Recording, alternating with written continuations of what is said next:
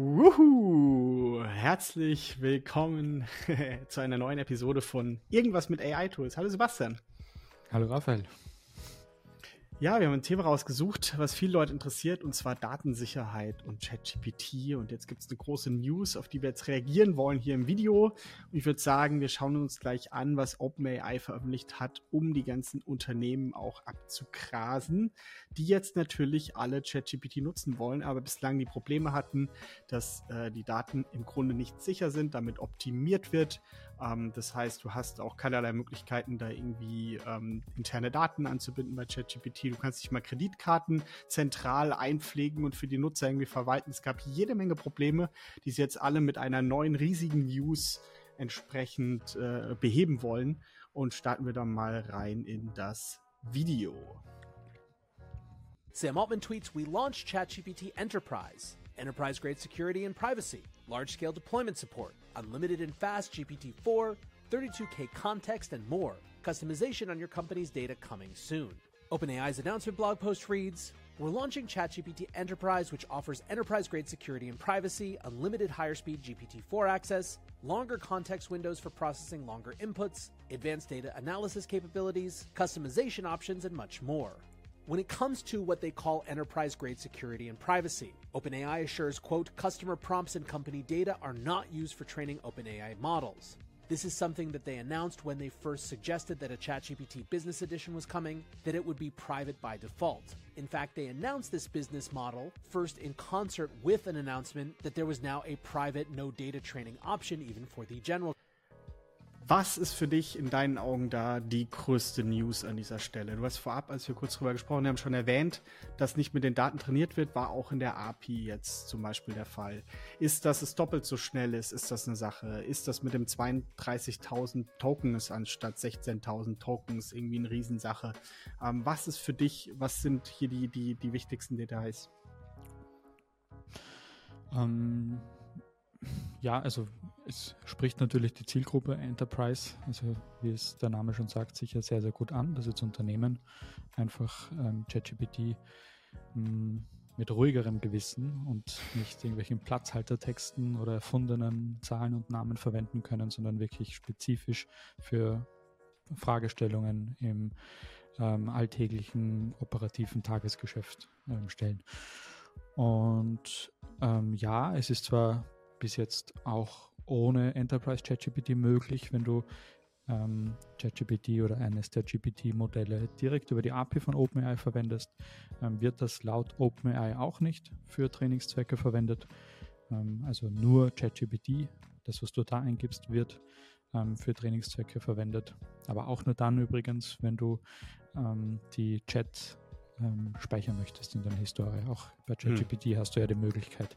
Aber privat trotzdem für, trotzdem für Unternehmen ist es nicht, nicht, nicht akzeptabel, dass jeder Nutzer irgendwie genau. in den genau. Einstellungen das falsch einstellen könnte. Das darf genau. nicht passieren können. Erst, erstens mal könnte, könnte man es falsch eingeben. Zweitens kann man ja dann nicht mehr auf ähm, auf das zugreifen. Das heißt, du müsstest dann einfach nur, also der Use Case wäre dann nur, ich brauche jetzt einen Text zum, zum Copy-Pasten mhm. und, und fertig.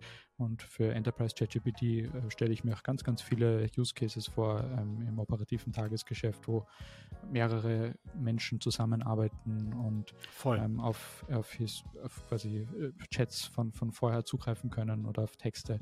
Und äh, ja, also was ist das, die größte Erneuerung? Ich glaube, dass Unternehmen jetzt, also dass sich viele Unternehmen darauf freuen, einfach jetzt ähm, ohne irgendein eigenes Modell äh, kreieren zu müssen ähm, oder mhm. also irgendwie andere, anderweitig über die API zugreifen ähm, zu müssen, einfach ähm, das verwenden können. Ja.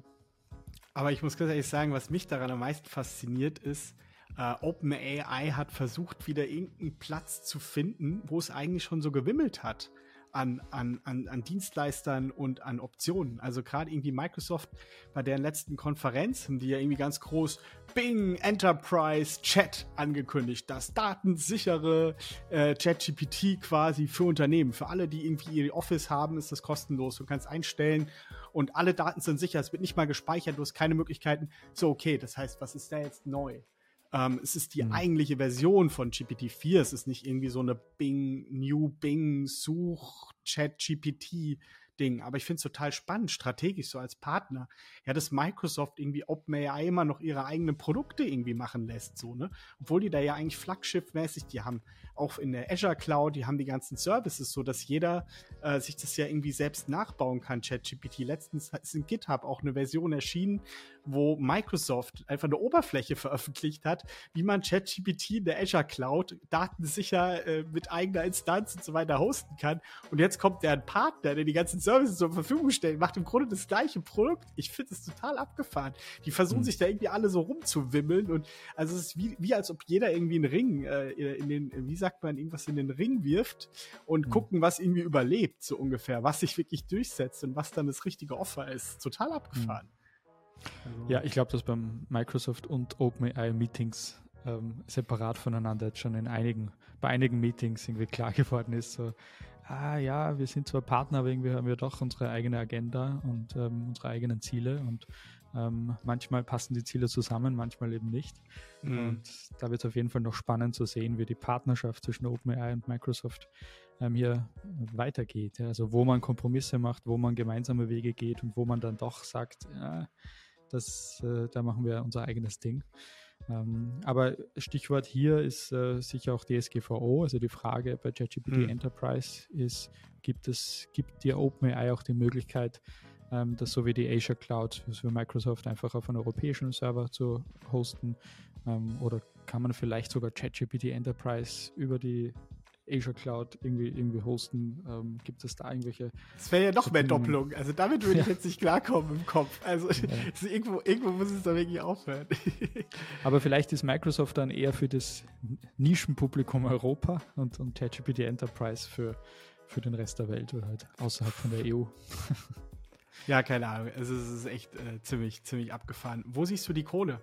Ähm, wo, also ich meine, Microsoft-Aktie ist natürlich wieder in die Höhe geschnellt, als die News irgendwie kam untertags, wenn ich es richtig gesehen habe und so.